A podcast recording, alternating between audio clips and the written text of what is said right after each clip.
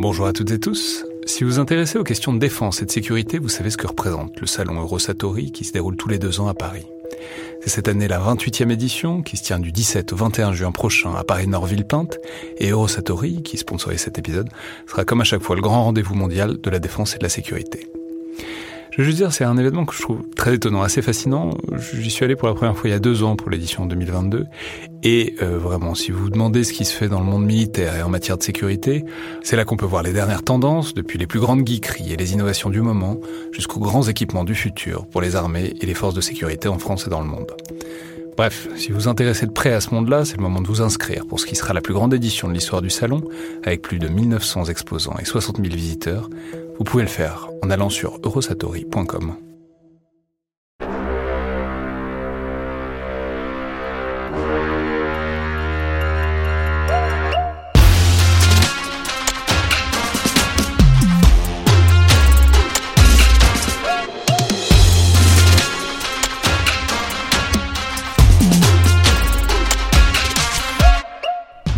toutes et tous et bienvenue dans le Collimateur, le podcast de l'Institut de recherche stratégique de l'école militaire, l'IRSEM, consacré aux questions de défense et aux conflits armés.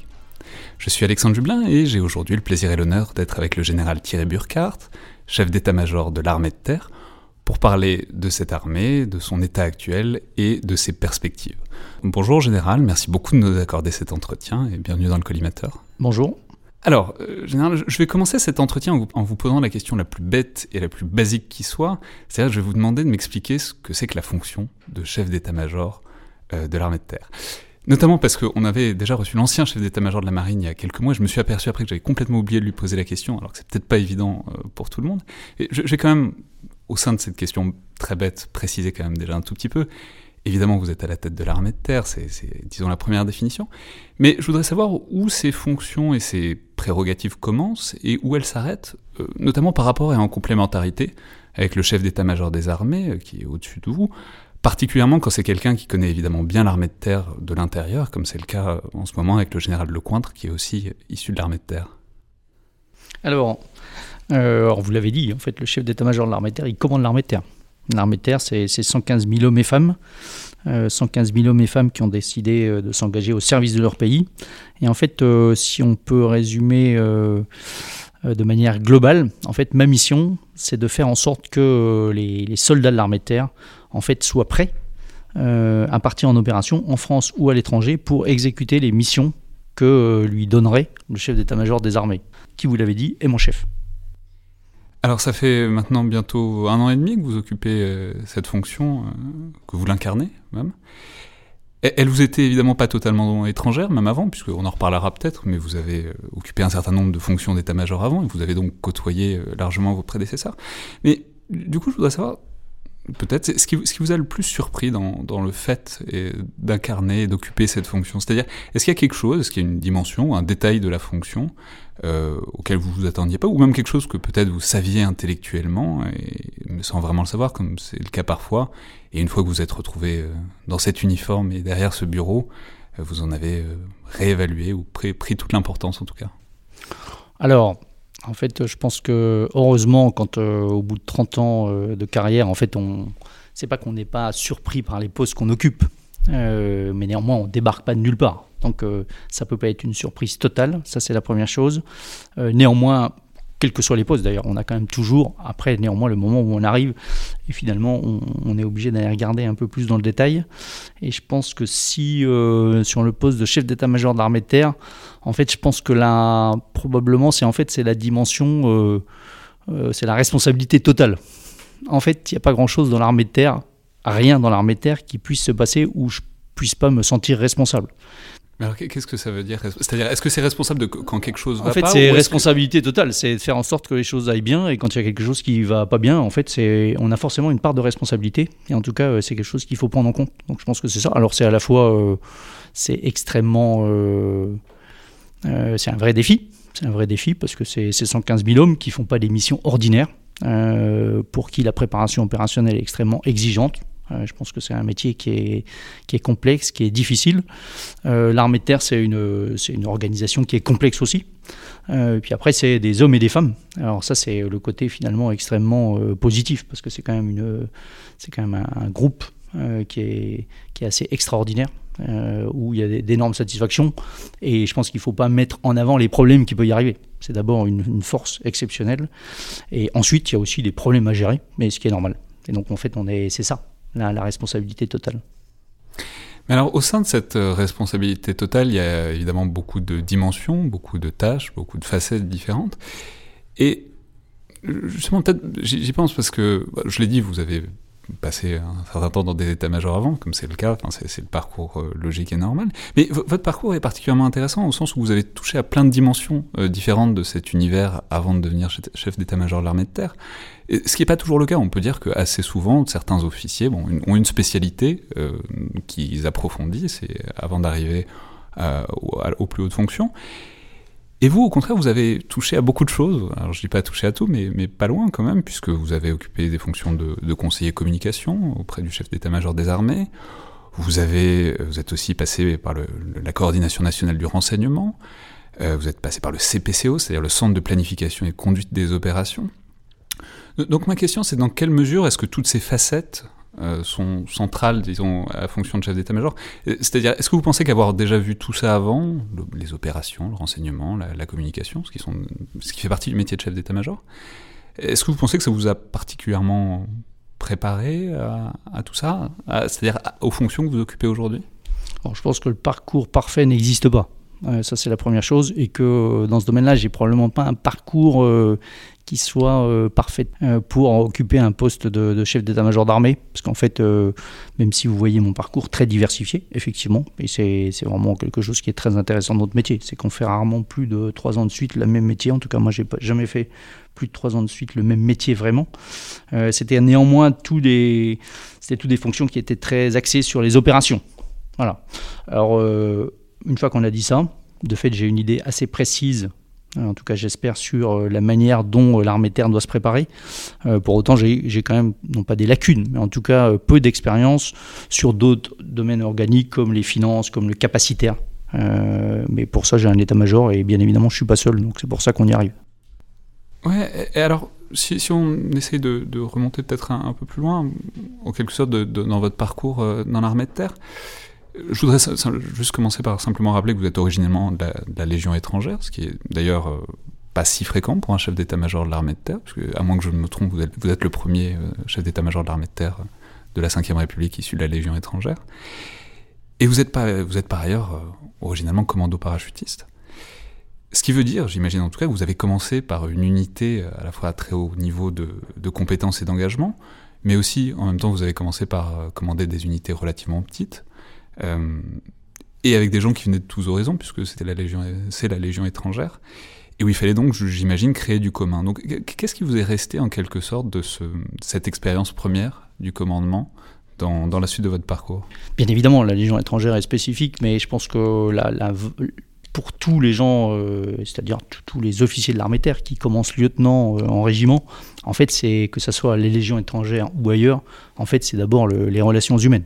C'est ça le métier de chef de section, c'est bien évidemment une compétence technique, c'est euh, une compétence tactique, euh, c'est un niveau physique, mais c'est d'abord commander des hommes. Et donc c'est euh, l'exercice des relations humaines, dans toute, sa, dans toute sa difficulté, mais dans toute sa, sa beauté aussi, et sa complexité. Donc je pense que c'est ça que je, je, retiens. Et je pense que ça, c'est quelque chose qu'on n'oublie pas, en tout cas qu'il ne faut pas oublier tout au long de sa carrière. Et puisque bon, c'est le parcours de commander de plus en plus de, de monde, jusqu'à aujourd'hui, ça va être difficile de faire plus, mais c'est. Qu'est-ce que vous avez préféré comme échelon? C'est-à-dire, peut-être ce que vous pensez être l'expérience la plus pure du commandement, c'est-à-dire est-ce que c'était quand vous étiez avec euh, quelques hommes, quelques dizaines d'hommes euh, sur un terrain, en commando parachutiste, ou est-ce que c'est aujourd'hui avec euh, plusieurs dizaines de milliers de personnes sous vos ordres? C'est quoi le, votre le, moment de commandement que, vous avez préféré En fait, vous avez, vous avez de le rappeler, puisqu'en fait, euh, dans l'armée de terre, en fait, finalement, tout le monde est un peu chef. Enfin, ça veut dire si tout le monde est un peu chef, tout le monde est un peu le subordonné de quelqu'un. Mais tout le monde arrive à exercer un commandement. Le, un soldat, au bout de 2 à 3 ans, il est caporal et il va commander euh, un trinôme. Donc il va avoir déjà la responsabilité d'homme, en particulier euh, au combat, mais dans des, actions de la vie courante. Le chef de section, le jeune lieutenant, il commande, euh, il commande sa section ou son peloton et il est engagé assez vite en opération aussi à leur tête. Donc euh, je pense que la, notion d'être chef dans l'armée terre est quelque chose qui est important et c'est quelque chose qui est important pour soi, mais en fait aussi pour les hommes qu'on commande les hommes qu'on commande, où on a une vraie responsabilité vis-à-vis d'eux, bien évidemment dans les missions qu'on va devoir réaliser, mais aussi pour euh, la vie de tous les jours, c'est-à-dire euh, les faire grandir. Qu'en fait, euh, dans l'armée de terre, on se prépare toujours à prendre la place de son chef de manière assez saine, non pas de manière ambiguë. Et d'ailleurs, votre chef vous prépare et vous aide à prendre sa place un jour. Et ça, je pense, faire épanouir les gens qu'on commande et les voir grandir est quelque chose qui est très très satisfaisant. Et donc ça, c'est un peu tout au long de notre carrière, c'est quelque chose, c'est une longue succession d'actions de ce type-là. Euh, maintenant, euh, quel est euh, quel est le poste que j'ai préféré, le, commandement que j'ai préféré exercer? C'est, je pense que c'est assez difficile. Euh, il n'y a pas forcément de bonne réponse. Il n'y a, pas forcément de réponse. chaque poste avait sa caractéristique, chaque poste avait son, son intensité. Alors bien évidemment, il y a des moments forts quand on commande sa compagnie, quand on commande son régiment, où là aussi on a des, des, des les responsabilités qui sont bien déterminées. et pour autant, donc c'est des moments très forts et, bien évidemment euh, qui, se, qui sont très concrètes et qui se matérialisent euh, tous les jours. Après, euh, quand on est au CPCO, on n'exerce pas, pas le même type de commandement, mais pour autant il y a des satisfactions énormes, ou tout simplement aussi à la cellule communication de l'EMA, où c'était une toute petite équipe, avec une vie assez dense et trépidante, avec des gens que j'avais jamais euh, imaginé côtoyer, en tout cas qui était assez loin euh, des légionnaires que j'avais commandés euh, quand j'étais commando parachutiste, par exemple, ça c'est sûr. Et pour autant, avec le même plaisir de, les voir et, d'observer leur, leur sens de l'engagement et leur investissement dans la mission. Voilà. Donc je pense que c'est très difficile de dire. Après, ce qui est sûr, c'est que c'est quand même une carrière qui est très scandée. Comme je vous l'ai dit, en fait, j'ai jamais fait plus de trois ans de suite sur un même poste. Donc c'est bien souvent deux ans. Donc c'est quelque chose qui tourne assez vite. Chaque fois, on a l'impression que la fin, ça arrive trop vite. La fin de, cette séquence-là arrive trop vite. Et pour autant, euh, comme ça ne s'arrête pas, on, bascule sur le poste suivant et euh, on y trouve le même plaisir parce qu'il faut, il faut se réinvestir et s'engager pour remplir la mission. Et juste pour rester un dernier moment sur le commandement, est-ce que vous pensez que... Est-ce que vous avez l'impression d'avoir euh, été chef toujours de la même... C'est-à-dire, est-ce qu'on est... Est-ce qu'il y a une naissance du commandement depuis la section, la compagnie, jusqu'à l'état-major, euh, au sommet de l'état-major? Est-ce qu'il, j'imagine, aussi une question de. Enfin, ça pose aussi la question de est-ce que ça s'apprend et est-ce que ça s'apprend Est-ce, est-ce que ça s'apprend à être chef? Alors, je pense qu'on est euh, tout d'abord assez bien formé, même très bien formé en école. Très bien formé en école, euh, que ce soit en école de sous-officiers, en école d'officiers, techniquement, tactiquement et aussi euh, à, qui on essaie de nous inculquer les, les, principes du commandement. Après, néanmoins, euh, le premier jour où on commande, euh, c'est quand même le premier jour. Ah, il n'y a, y a, pas de, a pas de secret. Et donc, on apprend beaucoup. Et je pense qu'on apprend tout au long de sa carrière sur le commandement. Même si, bien évidemment, le, commandement s'exerce de manière différente quand on commande sa section ou quand on est chef d'état-major de l'armée terre. Mais pour autant, je pense qu'on apprend tout au long de sa carrière parce que commander est quand même quelque chose qui est assez complexe assez complexe. Alors, bien évidemment, il y a une dimension technique ou tactique où là il faut être performant. Euh, je dis pas que c'est facile. En tout cas, c'est quelque chose qui est hum, qu'on arrive à concrétiser. Euh, après, il y a la partie, l'autre partie du commandement, euh, qui est celle-là beaucoup plus complexe, c'est commander les hommes et les femmes dont on a la responsabilité. Et là, c'est des problématiques de nature humaine. donc, et bien les commander est quelque chose qui est, compliqué. Alors, j'imagine que je serais probablement aujourd'hui un bien meilleur chef de section, avec 30 ans de recul pour euh, saisir la nature humaine, euh, voir les messages que les gens essaient de me faire passer, euh, la complexité de certaines situations. je courrais probablement moins vite aussi avec, avec mes légionnaires, mais je pense que bien évidemment j'aurais beaucoup plus de recul. Ça, ça veut dire qu'en fait, et c'est aussi une autre caractéristique, c'est que bien évidemment, chef, c'est un métier qui est exigeant, mais on n'est jamais seul. Comme j'ai dit, on est chef, donc on commande des gens, mais on a aussi un chef euh, qui est là pour nous aider. On a aussi des subordonnés qui sont là pour nous aider, en particulier quand on est jeune, mais même après, et qu'il faut savoir écouter. Et euh, ces gens-là sont de grande qualité. Donc euh, je suis bien évidemment le commandement. quand on dit est-ce qu'on commande différemment, je pense d'ailleurs que celui qui commande bien commande chaque homme de manière un peu différente parce que chaque homme, et bien connaître ses hommes, c'est ça que ça veut dire. Il y a des gens qu'il faut encourager, Il y a des gens qu'il faut, qu'il faut au contraire non pas menacer, mais en tout cas mettre face à leurs responsabilités. Chaque, et c'est ça la sensibilité du commandement. Et donc ça, on l'apprend tout au long de sa carrière et dans des situations différentes. Ça veut dire qu'on commande à chaque homme autant qu'on commande au groupe, quoi. Oui, bien évidemment. Alors après, on voit bien que tactiquement, bien évidemment, qu'on commande le groupe, mais après, dans l'autre partie du commandement qui est de, gérer ses hommes. Mais en fait, euh, la dimension amener son, sa section au combat, elle, commence par la manière dont on forme et dont on commande euh, les hommes dont on a la responsabilité chaque jour. Si on prenait le commandement juste pour aller au combat, je suis sûr que ça ne marcherait pas. Alors maintenant, si, on peut passer euh, peut-être davantage à un panorama de l'armée de terre et de son, de son état actuel, alors pas seulement comme vous l'avez trouvé, puisque, mais aussi comme vous avez commencé à y imposer votre marque euh, désormais. Je voudrais peut-être commencer par, euh, par les hommes et les femmes, puisque c'est de ça que vous avez parlé naturellement. Ensuite, on parlera évidemment des matériels, parce que c'est très intéressant, mais, mais c'est toujours mieux quand même de, de commencer par les hommes et les femmes. Ma question, c'est quelles sont vos perspectives et vos objectifs, disons, pour euh, cet élément de l'humain de l'armée de terre? Simplement pour contextualiser, je vais simplement rappeler que l'armée de terre a connu une baisse assez massive de ses effectifs depuis euh, le milieu des années 2000, disons, au fil des différentes réductions budgétaires, même si on, sait que cette tendance lourde s'est redressée depuis quelques années, puis avec la loi de programmation militaire actuelle. C'est une baisse qui a touché toutes les armées, mais l'armée de terre plus que les autres, en chiffres absolus aussi, parce qu'elle était plus volumineuse euh, au départ. Et en même temps, on sait que l'armée de terre a un impératif de recrutement, puisque c'est une armée jeune, voire euh, très jeune, et qui a besoin de le rester, pour des raisons que vous nous expliquerez peut-être. Donc, où en est l'armée de terre, à la fois de l'encaissement de ce choc, de cette évolution, et puis quelles en sont voilà, les perspectives actuelles? Alors, je pense qu'effectivement, vous avez raison de le rappeler, euh, l'armée de terre aujourd'hui, c'est environ 115 000 euh, femmes et hommes qui sont, qui engagés au service, enfin qui sont engagés pour servir leur pays. Euh, ça, ça fait, euh, il faut s'en rendre compte, c'est vraiment une très très grande richesse. Une grande richesse en termes de variété de profils, de milieux, d'expérience, puisqu'on recrute chaque année environ 16 000 jeunes Français, donc ce qui est, ce qui est un, volume, un volume assez considérable. ça, c'est plus de 10% du volume total. Quoi. Oui, c'est en gros 10% du volume total, et ça, c'est lié, en tout cas, c'est une des conséquences euh, une des conséquences du, d'effectivement des décisions qui ont été prises en 2015 suite aux attentats de euh, réaugmenter le volume des forces terrestres. Voilà, et en fait, euh, donc ça, c'est, on s'est engagé dans un, dans un grand mouvement de, de, remontée en puissance. Et en RH, en, ressources humaines, c'est toujours quelque chose, en fait, euh, il y a une, vraie inertie. Et euh, cette caractéristique de l'armée de terre qui est alimentée par le bas. En fait, euh, on n'achète pas des commandants, on achète les officiers, on achète des lieutenants. on achète, entre guillemets, hein. on recrute. On recrute des, des, lieutenants qui un jour seront colonels et généraux 30 ans plus tard. On recrute des militaires du rang qui, vont, qui vont grimper de la hiérarchie. On recrute des, des sous-officiers. Alors tous ces gens-là vont, euh, vont bien évidemment grandir, mais en fait, euh, ça ne se fait pas instantanément. Et par exemple, il faut 10 ans pour, euh, pour former un adjudant quand on, quand on part de quand on de tout en bas.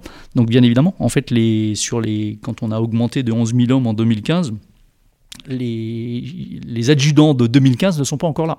Voilà, et donc il faut tout qu'on reconstruise ça. Donc c'est pour ça qu'on est encore dans une dynamique assez forte de recrutement. Comme, comme je vous l'ai dit, 16 000 jeunes par an. Donc tout ceci, ça fait quand même une armée terre qui est très jeune qui est très jeune, qui n'est pas une tare en fait. Hein. Je préfère avoir une armée de terre qui soit jeune, parce qu'en fait c'est un impératif par rapport aux missions qui nous sont fixées, par rapport à la, dureté euh, du métier, par rapport au, sens de l'engagement qu'il faut avoir et aux contraintes que ça, que ça implique. Donc euh, c'est plutôt dans une bonne dynamique et il faut laisser un peu de temps encore pour que cette armée de terre euh, finalement devienne un tout petit peu moins jeune et, et, mature, entre guillemets, en tout cas en termes de, de grand volume RH. Pour autant, euh, cette armée de terre, c'est une armée de terre qui est très expérimentée. Qui est très expérimentée parce qu'en fait, ça fait depuis, euh, on va dire, depuis 2006, euh, 2007 ou 2008. depuis 2008, elle, est toujours, elle a toujours été engagée en opération. En Afghanistan, ensuite en, en RCA, en République centrafricaine, aujourd'hui au Mali, au Niger au Burkina Faso. Donc c'est une armée qui est très engagée et qui, de fait, euh, bénéficie d'une vraie expérience opérationnelle. Et ça, c'est quelque chose qui est, important. Je constate qu'en Europe, on est euh, l'armée de terre qui est la plus engagée depuis, depuis 15 ans. Et ça, c'est une vraie force. C'est une vraie force. On a la chance d'être une armée de terre d'emploi. Pourquoi c'est une vraie force? Parce que ça veut dire que, déjà, parce qu'il y a l'expérience qu'on acquiert en opération. Et ça, on peut avoir le meilleur entraînement possible. Rien ne remplace le fait d'aller en opération, quelle qu'elle soit. Ça, c'est la première chose. La deuxième chose, ça veut aussi dire qu'un jeune Français qui s'engage aujourd'hui dans l'armée terre, en fait, il sait que c'est pour aller en opération. C'est pas seulement hypothétique, euh, ce qui est déjà très bien de s'engager pour défendre son pays, ce qui est, ce qui est très fort, mais en plus, le jeune Français sait que c'est pas seulement euh, un effet d'annonce. En fait, il sait qu'une fois qu'il sera soldat, euh, c'est pas seulement s'il est volontaire qu'il ira en opération. Son régiment, sa compagnie, son escadron seront désignés pour aller en opération et il partira en opération. Voilà. Et donc ça, c'est quelque chose qui est extrêmement fort. Et j'aurais tendance à dire que dans notre métier, en fait, l'engagement opérationnel, il a toujours un coût. En 2019, l'armée de terre, elle a eu 23 tués et plus de 500 blessés. Voilà, ça veut aussi dire que le, jeune soldat qui s'engage, il sait qu'il ira en opération et il sait qu'il fait un métier particulier où il peut risquer sa vie et perdre sa vie. Et donc ça, c'est quelque chose qui est euh, bien évidemment extrêmement douloureux euh, pour les soldats, pour les familles, pour les chefs, mais c'est aussi quelque chose qui est extrêmement structurant. Voilà, et donc c'est là-dessus que se construit une grande partie de la force de l'armée de terre. Et cette expérience, elle se, cette expérience accumulée quoi, des déploiements, elle se situe où? C'est-à-dire quoi? C'est les compagnies? C'est les sous ma, question en fait, c'est avec une armée qui recrute beaucoup et où aussi il y a des, gens qui partent parce que c'est normal. C'est le, le, cadre quoi qui, qui permet d'intégrer euh, les nouvelles recrutes dans cette expérience, qui permet de leur en faire profiter. C'est quoi, disons, l'armature? En fait, c'est, euh, il faut bien comprendre que l'armée de terre, c'est quand même une masse en mouvement euh, qui grimpe. En fait, euh, tout le monde progresse, comme je vous l'ai dit, on se prépare toujours un peu à prendre la place de son chef. Euh, le soldat, deux ans après, il est caporal. Euh, s'il le veut, cinq ans après, il sera sergent. le sergent, naturellement, il va être sergent-chef, adjudant. Le lieutenant, capitaine. Donc en fait, cette expérience-là, elle, progresse. Et donc ça fait un, gros, gros niveau d'expérience. Alors bien évidemment, il y a le turnover, l'alimentation par le bas, qui fait que là, on touche des gens moins expérimentés.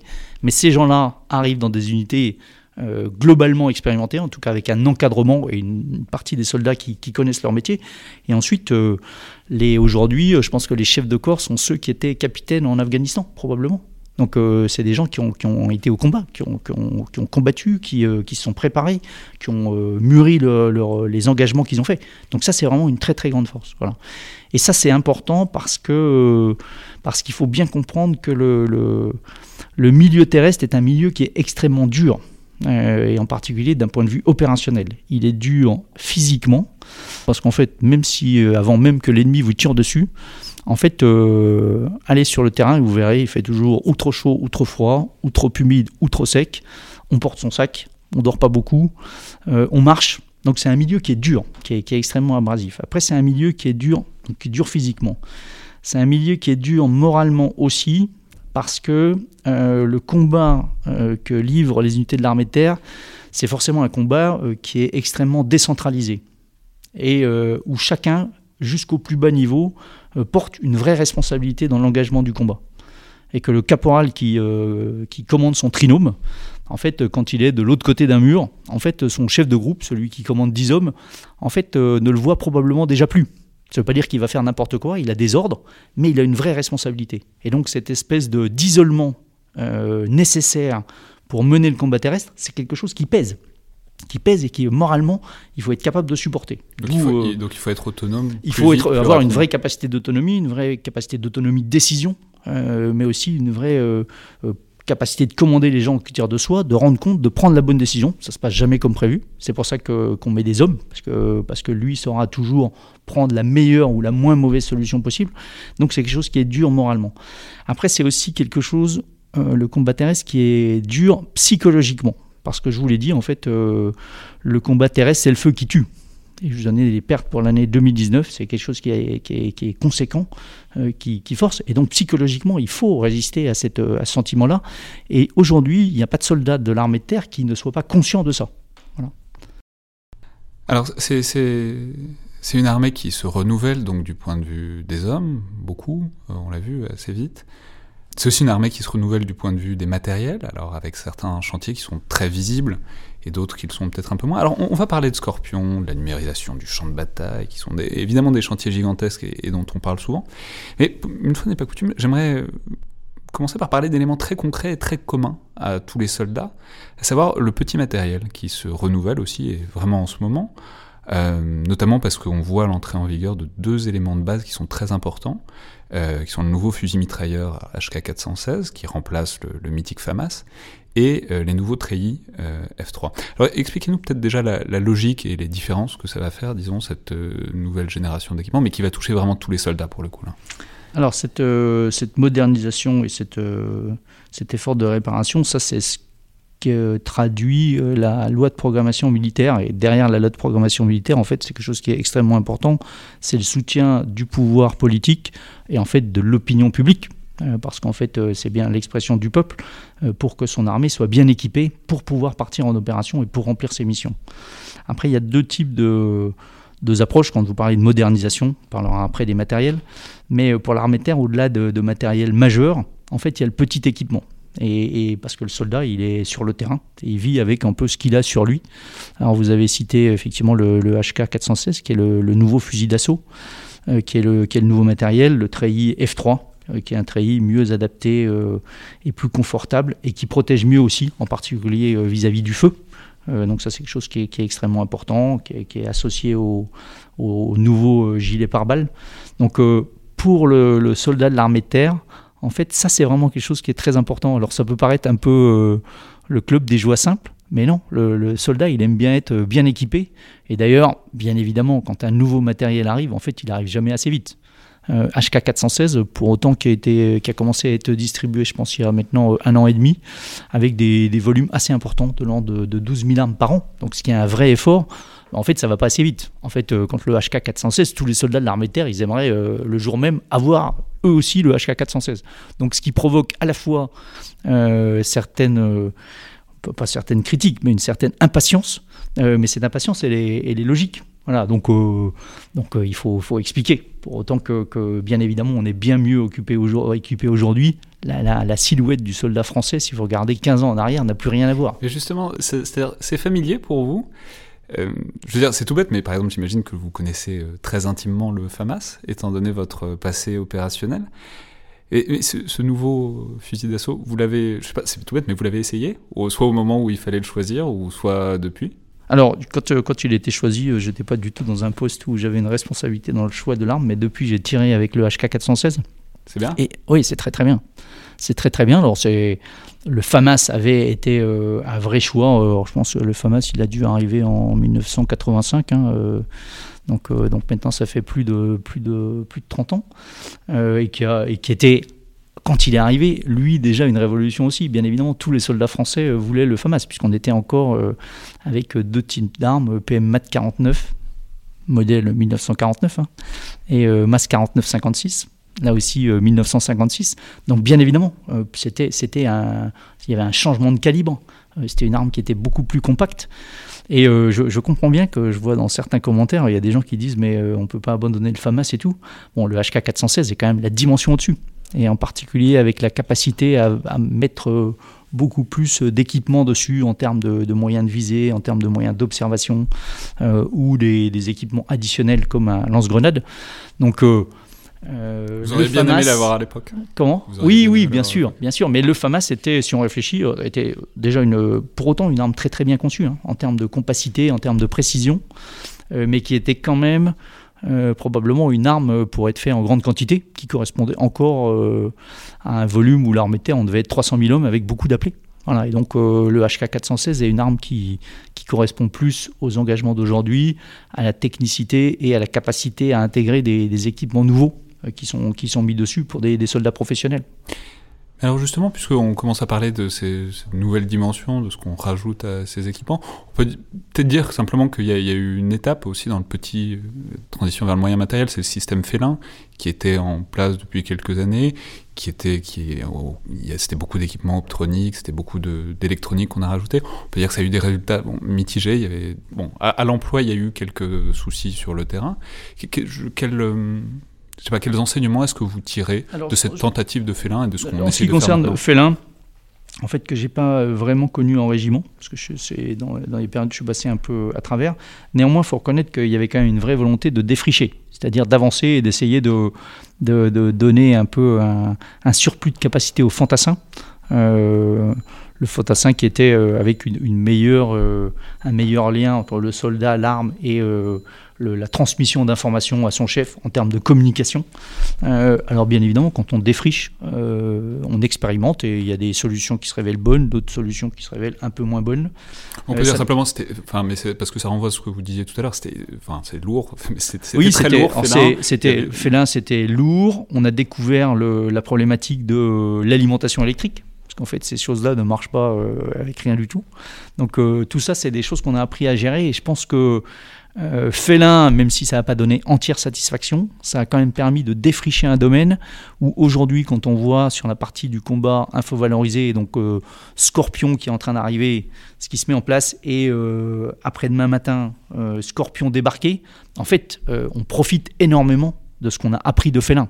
Donc, euh, même si Félin n'a pas donné totalement satisfaction, ça a permis vraiment d'expérimenter, d'aller sur différentes voies et aujourd'hui euh, de, travailler sur un,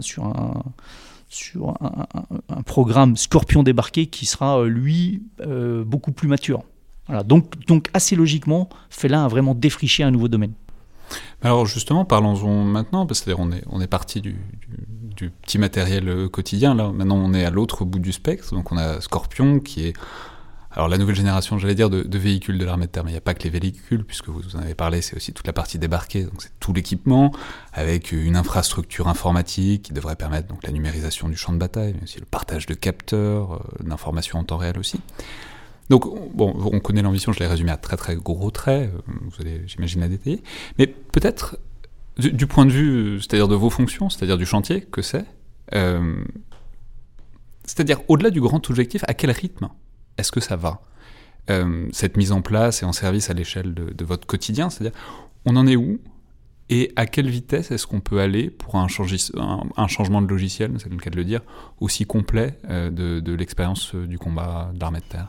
Alors, je pense que si, euh, vous le permettez, je vais juste rappeler un peu euh, éventuellement ce qu'est, Scorpion, en tout cas comment il faut le voir. Donc Scorpion, c'est le programme Scorpion, c'est effectivement la modernisation d'une bonne partie des matériels de l'armée terre, en particulier les matériels qui équipent les brigades euh, dites médianes et les brigades légères. Donc c'est les successeurs, on met en place en fait le successeur du VAB, on met en place le successeur de la MX-10RC et de l'ERC 90. C'est ça que que Scorpion va remplacer, en tout cas en termes de véhicules. Donc Mais en fait, rappelons simplement, c'est l'acronyme pour véhicule de l'avant blindé.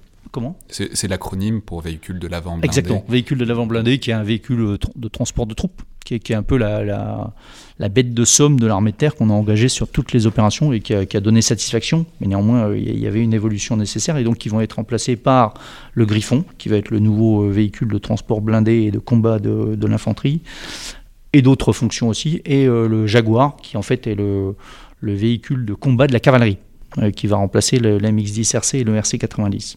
Mais en fait, ça, c'est effectivement des véhicules qui, euh, qui sont neufs, qui sont neufs et qui profitent des technologies modernes en termes de, de, capteurs, en termes de moyens d'agression beaucoup plus performants, beaucoup plus précis, avec des distances supérieures d'engagement. Mais en fait, ceci n'est qu'une partie du programme Scorpion. Le reste du programme Scorpion, c'est ce que vous avez dit, c'est en fait la couche euh, de, de, transmission, entre guillemets, ou de, moyens euh, de, transmission qui vont raccorder euh, l'ensemble de ces matériels sur le champ de bataille. Ça, c'est le, système Scorpion. Qui va équiper ces engins-là. Et si on veut faire une analogie, c'est un peu comme si vous aviez vos véhicules de combat étaient nos smartphones d'aujourd'hui avec euh, effectivement une capacité à capter de l'information, une capacité à la retransmettre, à la partager. Il manque les moyens d'agression sur nos téléphones, mais sur nos véhicules, il y en a. Et euh, Scorpion, la couche Scorpion d'infovalorisation, c'est un peu comme si vous aviez, euh, c'est la 5G. Donc c'est ce qui permet de relier tout ceci et en fait de rendre tout ceci extrêmement fluide. Donc maintenant, ceci est en train de se mettre en place dans l'armée de terre progressivement avec euh, les véhicules dans un certain nombre de, régiments. L'objectif étant de projeter euh, un groupement tactique interarmes, en gros euh, entre 800 et 1000 hommes, sur un théâtre d'opération fin 2021. Mais c'est quand même je ne sais pas si on peut encore parler de révolution dans le combat, en tout cas d'évolution profonde. Donc le, défi de l'armée terre, c'est effectivement non seulement de faire arriver, d'acquérir et de, prendre en compte ces véhicules et ces moyens de communication, mais c'est surtout d'apprendre à les utiliser et à, optimiser leur emploi. Ce qui en soi constitue un vrai défi. On ne peut pas seulement mieux utiliser parce que le Griffon est meilleur que le VAB. Non, il faut qu'on soit capable de les employer différemment. Et là aussi, ça en revanche, autant on avait eu Félin pour le, le, système Scorpion débarqué, pour autant, alors il y a eu la numérisation de l'espace de bataille, mais, mais c'était à un niveau bien moindre. Donc là, euh, il y a vraiment une, vraie acquisition, une vraie découverte. Il faut, faut réapprendre comment on fonctionne. Il faut, en fait, il ne faut pas réapprendre. En fait, il faut trouver euh, des, des, moyens pour, pour euh, exploiter au maximum le matériel, le nouveau matériel qui arrive et l'infovalorisation euh, qui relie tous ces, toutes ces affaires-là pour faire du combat collaboratif avec euh, la capacité, euh, bien évidemment, à ce que ça soit euh, un moyen qui acquiert l'information, un autre qui délivre les feux, observé par un troisième.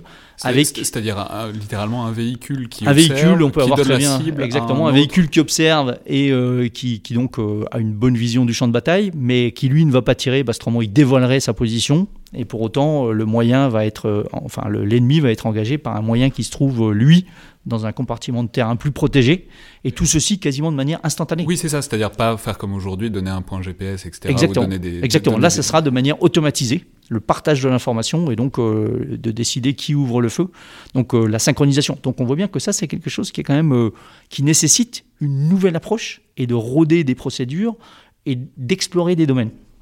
Mais alors du coup, c'est cette, euh, enfin, cette, montée en gamme et en technologie, ça pose aussi une question, c'est-à-dire, étant donné la, quantité d'électronique et d'équipement qu'il y a maintenant dans tous ces nouveaux appareils, euh, tout ça a évidemment un surcoût qui est très significatif, Enfin, c'est- presque des échelles différentes même.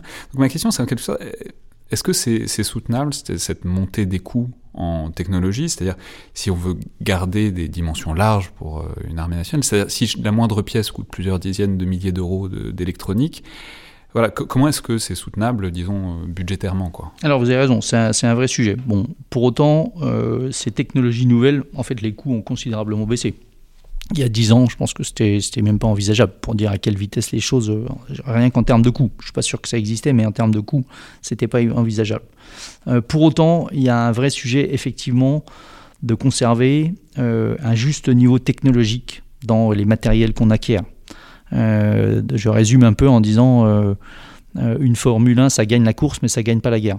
Et donc, euh, moi, j'ai pas besoin de Formule 1. J'ai besoin de matériel qui soit capable de gagner la guerre. Donc, c'est-à-dire non seulement avec un coût qui soit acceptable à l'achat, mais aussi un coût qui soit acceptable dans l'entretien. Et en particulier un entretien, indépendamment du coût, qui se fasse dans des délais raisonnables. mais, mais alors, je voudrais, est-ce que rien contre la Formule 1. Ouais, je- Est-ce que c'est compatible avec, euh, c'est-à-dire avec un autre objectif, un autre imaginaire dont vous avez déjà parlé tout à l'heure, qui est quelque chose de très présent dans, votre discours, dans tout ce que tout ce que j'ai lu de vous, c'est l'idée du durcissement euh, de l'armée de terre. C'est-à-dire, je trouve que c'est une, image que je trouve fantastique parce qu'elle est incroyablement évocatrice, l'idée d'une armée de terre durcie. Mais en même temps, je sais pas totalement ce que ça veut dire, euh, donc j'aimerais que vous nous expliquiez ce que vous entendez par là. Ce que je veux dire, c'est que spontanément, quand on parle de tout ça, d'un renouvellement de matériel, technologie, etc., on pense à des surcouches, on pense à des, euh, disons, une armée de terre augmentée, hybride, informatisée. Au contraire, l'imaginaire du durcissement, spontanément, ça m'évoque plutôt la capacité à évoluer dans tous les milieux et au besoin sans ça, justement. Sans. Alors, vous avez raison. Et en fait, pour euh, en complément de ce qu'on peut dire sur le combat infovalorisé et ce qu'on est en train de d'expérimenter et de découvrir, euh, tout d'abord, c'est probablement la nécessité aussi de revoir, ou en tout cas de faire évoluer la manière dont on commande. On voit bien que cette espèce de euh, cette espèce de transparence du champ de bataille, quand tout fonctionne bien, euh, qui peut arriver, c'est aussi euh, probablement la meilleure capacité à gérer la somme d'informations pour le chef. Mais c'est aussi une capacité à la fois que si on a des moyens où il y a une grande intervisibilité, une vraie capacité à ce que chacun agisse de manière décentralisée, mais qu'on a encore un commandement qui est extrêmement vertical, euh, ou que chaque ouverture du feu doit être commandée par le chef, en fait, on va utiliser, on va pas utiliser la totalité des capacités, en tout cas la manière de, conduire nos opérations. Mais chacun ne va pas pouvoir néanmoins tirer quand il le veut. Donc euh, il y a déjà une vraie nécessité en termes d'organisation du commandement et de la manière dont on va commander les opérations qui doit être appréhendée. Et ça, on est en train de le, le prendre en compte, de le découvrir. La deuxième chose, c'est qu'effectivement, euh, et c'est particulièrement vrai dans notre métier, il faut toujours qu'on pense à la manière dont on agirait, on dit de manière dégradée. C'est-à-dire si finalement, euh, aujourd'hui, c'est quand le GPS s'arrête, euh, comment je fais pour finalement conduire à... Si j'ai pas, mis, euh, pas pris ma carte, pas mis le point de départ, le point d'arrivée, en fait, je m'arrête et j'attends que le GPS se rallume, c'est pas terrible. Donc il faut qu'on ait une vraie capacité et qu'on ait toujours en tête la manière dont on continue à poursuivre les opérations, à poursuivre le combat, y compris de manière dégradée, voire très dégradée. Donc maintenant, une armée de terre durcie, qu'est-ce que ça veut dire? Une armée de terre durcie, c'est effectivement un terme un peu euh, générique qui recouvre plusieurs choses. C'est-à-dire une armée de terre durcie, c'est pour faire face à des combats plus durs. Alors, euh, je vous l'ai dit, l'armée de terre, elle a la chance euh, et la force d'être une armée de terre qui est expérimentée, qui est une armée d'emploi. et ceci est une, je, le redis, est une vraie force. Pour autant, le monde d'aujourd'hui tel qu'on le voit montre que la conflictualité évolue et que il faut probablement que, alors que ça fait 15 ans ou 20 ans qu'en fait les conflits auxquels on était confrontés étaient euh, plutôt euh, face à un, espèce de terrorisme militarisé, en fait on voit que dans un certain nombre de conflits, l'évolution d'un certain nombre de conflits montre qu'on on doit s'attendre à faire face à des opérations différentes avec un ennemi qui serait euh, plus, plus difficile à prendre en compte parce qu'aujourd'hui les opérations sont déjà très dures et que le soldat qui combat en BSS, euh, il mène un combat très dur euh, et il mène un combat difficile. Mais euh, on le mène dans des conditions assez, non pas favorables, mais particulières. Je m'explique. Aujourd'hui au Mali, en fait, la, la troisième dimension, c'est-à-dire l'espace, l'espace aérien, est quelque chose qui ne nous est pas contesté.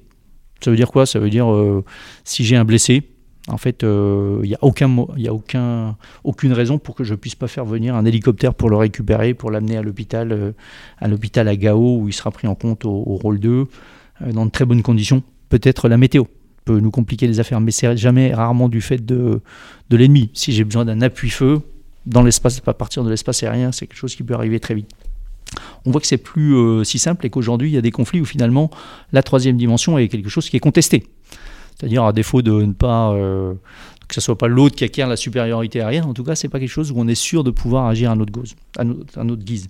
Et donc, euh, c'est, il faut qu'on, qu'on appréhende différemment les opérations qu'on pourrait avoir à conduire demain, avec une forme d'inconfort opérationnel, euh, avec tous les milieux qui seraient contestés. Et pour ça, c'est un peu sous ce vocable-là. Quand on dit que l'armée de terre doit se durcir, elle doit se durcir face à de nouvelles menaces avec, euh, je dis bien, des conditions encore plus dures que celles qui est conduite aujourd'hui. Elle doit se durcir aussi parce qu'elle devrait être capable, euh, si on conduit des opérations euh, de ce type, d'engager des unités d'un niveau supérieur, déjà d'un volume de force supérieur, mais de niveau. Aujourd'hui, globalement, la manœuvre en, BSS se conduit au niveau du, GTIA, du groupement tactique interarmes, c'est-à-dire la combinaison de, plusieurs compagnies mais généralement c'est même au niveau de la, compagnie. Euh, demain, euh, on voit bien que les, opérations que conduisent euh, certains de nos compétiteurs engagent des brigades, voire des divisions, c'est-à-dire le niveau supérieur avec la capacité à agir dans la profondeur par des tirs d'artillerie, par des, frappes aériennes, par du brouillage et aussi une guerre informationnelle, mais ça on peut éventuellement y revenir. Oui, justement, alors tout ça nous amène évidemment à parler des perspectives des, pour les engagements de l'armée de terre, dont vous avez déjà largement commencé à parler. Mais alors juste pour repartir euh, du matériel, formulons-le ainsi, c'est-à-dire cette montée en gamme euh, de l'armée de terre, en l'occurrence avec les nouveaux programmes, est-ce que tous ces équipements dont on vient de parler marquent encore une, une réelle supériorité euh, technologique occidentale comme on a pu la connaître, disons depuis la fin de la guerre froide au moins euh, par, rapport aux principaux compétiteurs des armées occidentales Ou est-ce que tout ça a tendance, euh, alors c'est une tendance lourde, hein, c'est difficile de, si on regarde sur tel ou tel point, c'est difficile de faire un diagnostic, mais a tendance à s'égaliser un peu, alors avec la montée en puissance et en capacité et en ambition de la Russie, de la Chine et éventuellement de, leurs alliés. Oui, vous avez raison, on assiste bien évidemment à un phénomène de réarmement de manière euh, globale. Alors bien évidemment, il y a des, gens, des, puissances pour lesquelles c'est assez naturel, mais même sur des pays qui ne sont pas euh, des superpuissances, euh, il y a des petits pays qui sont engagés dans une dynamique de réarmement extrêmement, extrêmement forte, avec en plus une vraie volonté de, de, se servir de leur, de leur outil militaire. C'est-à-dire il y a une forme de désinhibition dans l'emploi de la force qui est aujourd'hui assez, euh, assez flagrant. C'est plus que des, des, acquisitions de prestige comme ça a pu exactement, être le cas exactement. En tout, cas, en tout cas, il n'y a, a, plus de... Il y a, y a, une moindre, voire plus d'inhibition de, dans l'emploi de la force. C'est-à-dire quand... Euh, c'est ce qu'on peut appeler en fait euh, un retour du rapport de force dans le règlement des conflits. ce, qui est, ce qui pour moi est assez parlant, c'est qu'il y a 15 ans, en fait, une crise euh, une crise, elle se réglait, en tout cas, elle était conduite au rythme des résolutions de l'ONU. Euh, il fallait du temps pour obtenir la résolution, ça discutait. Une fois qu'elle était votée, euh, après certaines péripéties, il fallait du temps pour la mettre en œuvre. Mais en fait, c'est ça qui donnait un peu le tempo de la crise. Aujourd'hui, le tempo, c'est quand quelqu'un décide de dire bon, je franchis la frontière et je m'empare d'un glacis de 30 km sur, de profondeur sur 300 à 400 km de large. Je mets 80 000 hommes, j'engage 200 chars et je fais ça j'ai les moyens de le faire et je décide de le faire. Voilà. Donc il y a une vraie, euh, une vraie approche différente. Alors ce qui est sûr aussi, c'est que effectivement, d'un point de vue technologique, euh, les, moyens modernes et une certaine dissémination de ces moyens fait que même des pays pas forcément des petits pays, mais des, puissances moyennes ou de petites puissances, en fait, peuvent acquérir ce matériel-là euh, sur des segments euh, très ciblés, comme par exemple des brouilleurs GPS, mais aussi des missiles de précision, euh, des, moyens de, vision nocturne, des drones, qui sont aujourd'hui à la portée de presque n'importe qui. Et donc, effectivement, d'un point de vue d'un point de vue supériorité, les, les, armées occidentales perdent petit à petit une partie de leur supériorité technologique alors euh, tout ça dessine donc un spectre euh, dont bah, les différents responsables militaires, notamment vous, parlez souvent, euh, c'est-à-dire le retour des conflits de haute intensité, ouverts, violents, à la différence des, engagements, disons, de contre-insurrection que, vivent la plupart des armées occidentales depuis au moins 20 ans. Mais donc, ma question, c'est à quoi est-ce que ça ressemble pour vous précisément euh, cette menace, euh, tant en termes d'acteurs euh, que de forme C'est-à-dire, j'espère bien que personne ne pense qu'on va être en guerre ouverte contre la Russie ou la Chine dans, les années à venir, ce, serait inquiétant. mais depuis quelques années, on a eu des exemples qui peuvent faire réfléchir. On a eu l'Ukraine, on a eu très récemment, entre l'Arménie et l'Azerbaïdjan autour du Haut-Karabakh, dont vous avez peut-être, auquel vous avez peut-être fait quelques, quelques références à l'instant. Euh, on a encore l'Éthiopie, même à l'heure où on enregistre, où c'est un conflit ouvert. Donc, euh, c'est-à-dire, comment est-ce que vous l'imaginez euh, concrètement, ce retour de la, de la haute intensité? Est-ce que c'est des guerres ouvertes, mais par proxy, avec des armées équipées par des grandes puissances qui s'affrontent? Est-ce que c'est des affrontements potentiellement plus directs entre grands adversaires géopolitiques, mais restant conventionnels, mais, mais directs? Alors, je pense que effectivement, quand on parle de, conflits ou de, conflits de haute intensité, de guerres de haute intensité, euh, je ne pense pas qu'il faille s'imaginer euh, la deuxième guerre mondiale. Euh, c'est quelque chose qui est, un peu plus complexe aujourd'hui, mais en tout cas, c'est quelque chose avec des, des niveaux d'engagement qui seraient supérieurs à ceux qu'on connaît, en volume et en intensité, supérieurs à ceux qu'on connaît aujourd'hui, comme vous l'avez dit, dans nos, dans nos opérations contre le terrorisme militarisé. Ça, c'est la première, euh, donc, donc une histoire de, qui sont déjà très dures, hein, euh, qui sont déjà très dures. je voulais pas dire qu'ils n'étaient pas violents. non, non, non, c'est, mais je, exactement. Après, il y a aussi, je pense que la, la vraie, euh, la vraie différence, c'est aussi quelque chose qui va s'étaler beaucoup plus dans la profondeur du champ de bataille. La profondeur du champ de bataille sur le théâtre d'opération, mais qui pourrait aussi toucher d'autres, d'autres effets, d'autres, segments, y compris assez loin sur le territoire national, ou en tout cas se rapprochant du territoire national, euh, et qui sera plus global parce qu'il y aura des conséquences qui pourraient être économiques, qui pourraient être sécuritaires, qui pourraient être diplomatiques. En fait, aujourd'hui, euh, en BSS, il n'y a pas vraiment d'engagement de, diplomatique. Évidemment, on est en contact avec euh, les autorités maliennes et tout, mais c'est pas vis-à-vis de l'ennemi que ça se joue. Et je pense que la haute intensité, c'est ça, ce sera des crises qui seront plus globales. C'est-à-dire qu'ils ne seront pas seulement militaires, mais... Qui ne seront pas seulement militaires et qui seront sur la, dans toute la profondeur. Voilà. Mais alors, euh, si on peut réfléchir euh, aussi de, près à ces guerres, c'est que bah, on a des exemples, on a des exemples qui se multiplient parce qu'elles sont très documentées. Par exemple, si on, reprend l'exemple de, l'Arménie ou du Haut-Karabakh, il y a un truc qui est frappant, on a fait une émission, qui, est le fait qu'on a énormément d'images de cette guerre, et qui est des images qui ont été diffusées, qui ont été tournées, qui ont été diffusées, et qui donc ont été diffusées probablement pour un effet. Est-ce que c'est-à-dire, c'est pas un risque, mais si. Enfin, est-ce que c'est en tout cas une dimension euh, qui vous fait réfléchir, enfin, qui vous a fait réfléchir récemment de voir cette immense masse d'informations fait pour déstabiliser, on imagine l'ennemi. On ne sait pas très bien ce qu'ils avaient en tête, les Azerbaïdjanais, quand ils l'ont fait. Mais euh, voilà, est-ce que vous dites que ça peut être euh, quelque chose auquel l'armée de terre, enfin les armées françaises vont devoir faire face rapidement? Alors, ça, c'est très clairement, je pense, euh, peut-être la, fracture majeure aujourd'hui, c'est-à-dire la guerre informationnelle. La guerre informationnelle qui est, qui est aujourd'hui systématiquement employée et qui devient un vrai champ de confrontation. Euh, ça, c'est très très clair. Et vous citez euh, le, dernier exemple, euh, Azerbaïdjan-Arménie, mais c'est valable dans tous, les, dans tous les conflits auxquels on assiste aujourd'hui, et c'est quelque chose auquel il faut se préparer. Et vous voyez bien que dans un monde qui est beaucoup guidé par l'émotion, en fait, quelques tweets ou quelques images permettent de mettre le désordre dans les esprits, dans les rues, et pourquoi pas demain dans des, dans des unités militaires. Donc c'est vraiment quelque chose qu'il faut prendre en compte, d'une part pour s'en protéger, c'est-à-dire apprendre euh, à, nos, à nos unités, à nos soldats à mieux appréhender ce qu'est la guerre informationnelle et comment ils peuvent être, y être confrontés. Et c'est quelque chose aussi qu'on doit maîtriser pour nous nous en servir.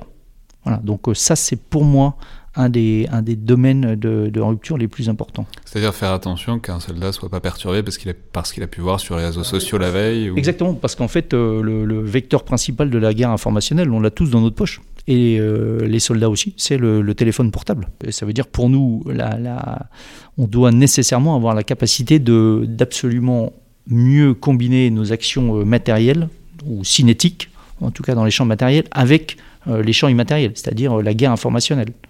Donc ça, ça c'est, la caractéristique des opérations aujourd'hui et encore plus de demain, c'est-à-dire la combinaison d'actions euh, sur le terrain, mais aussi d'actions dans les champs immatériels pour euh, provoquer euh, des, effets significatifs sur l'ennemi. Et ça, c'est quelque chose, c'est une synchronisation qui est, qui est, qui est extrêmement poussée et qui nécessite un vrai savoir-faire. Très bien. Merci beaucoup, Général, de nous avoir accordé ce moment et cette discussion. Merci. C'était donc le Collimateur, le podcast de l'Institut de recherche stratégique de l'école militaire. Je rappelle comme toujours que vous pouvez nous joindre par mail ou sur les réseaux sociaux de l'IRSEM et que comme d'habitude, notes et commentaires nous sont utiles et précieux, notamment sur iTunes, tant parce qu'ils donnent de la visibilité au podcast que parce qu'ils nous permettent d'avoir un échange et un retour sur ce qu'on fait. Merci à toutes et tous et à la prochaine fois.